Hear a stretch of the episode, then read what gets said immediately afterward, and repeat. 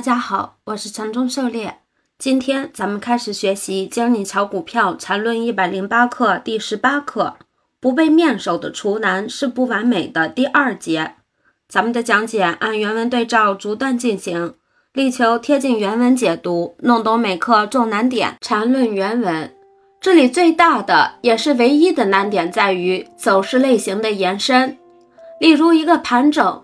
三个重叠的连续次级别走势类型后，盘整就可以随时完成。也就是说，只要三个重叠的连续次级别走势类型走出来后，盘整随时结束都是完美的。但这可以不结束，可以不断延伸下去，不断围绕着长中说长中书上上下下的延伸下去，直到无穷都是可以的。这有点像一个厨男，在某种标准达到后，就具有立刻成为面首的条件，随时可以被面首，但却也可以一直坚持下去，一直自我封闭，一直不让消费，最后把自己给浪费掉了，直到最后变成一个烂苹果。狩猎解读：走势中完美，盘整出现三个次级重合后，可以随时完美，但是也可以不完美。不断的持续下去，何时完美也是一个两难的问题，但并不是说没有什么办法了。首先可以根据中枢的形态来做一个预判。十七课中说了四种中枢形态：平台、奔走、开放、收敛。另外也可以根据中枢监视器来观察中枢的强弱。还可以根据中枢区间作为参照，来按照次级别来进行震荡操作。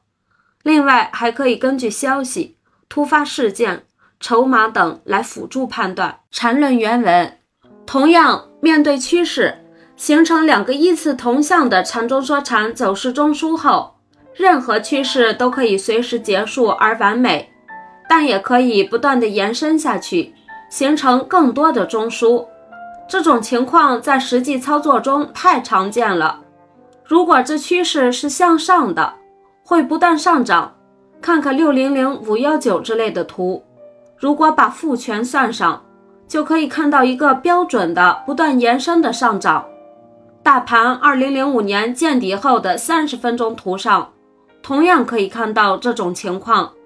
很多人抓不住牛股，经常在第一个中枢时就被震下马。最主要就是对此没有明确的认识。反之，对于下跌的延伸，是所有抄底者的噩梦。逃顶、抄底为何难？归根结底就是这走势类型的延伸闹的。狩猎解读：很多人学了缠论之后更拿不住股了，更容易被套了。原因就在于此，紧紧盯住了走势随时完美。就凭借那点似是而非的技术，就老想着逃顶抄底，一旦成事之后，走势不会轻易结束的。牛市上涨走出三四个中枢来是常见的，熊市跌出来四五个中枢也不稀奇。不要看见了背驰就想着要反转了，这是错误的思维模式在作怪。趋势背驰后不一定反转。禅师也多次强调，禅论是当下的、鲜活的，不能太教条。禅论技术面也只提供一个可靠的基础，并没有给出太多的百分百的保证。功夫在诗外，抄底逃顶这活儿，单靠技术面是很难把握的。如果结构完美了，加上消息、政策等的确认，那样才更加靠谱。同时，也可以结合均线、布林等指标来综合判断，还有进行多级别的联立分析，这样才能对走势更好的把握。缠论原文：如何判别走势类型延伸是否结束？这里必须首先搞清楚走势类型延伸的实质是什么。对于趋势来说，其延伸就在于同级别的同向长中说长走势中枢不断产生，而对于盘整来说，其延伸就在于不能产生新的长中说长走势中枢。由于走势类型延伸意味着当下的走势类型随时可以完成，因此相应的类型必然是确定的，因此，走势类型延伸是否结束的判断关键就在于是否产生新的缠中说禅走势中枢。此外，由于趋势至少包含两个缠中说禅走势中枢，而盘整只有一个，因此。趋势与盘整的判别关键也就在于是否产生新的缠中说禅走势中枢。由此可见，缠中说禅走势中枢的问题是技术分析中的核心问题。该问题一旦解决，很多判断上的大难题也将迎刃而解。狩猎解读：结构和级别是缠论技术分析的核心，而走势结构和走势级别都和走势中枢密不可分。因此，走势中枢是缠论技术分析中的核心问题。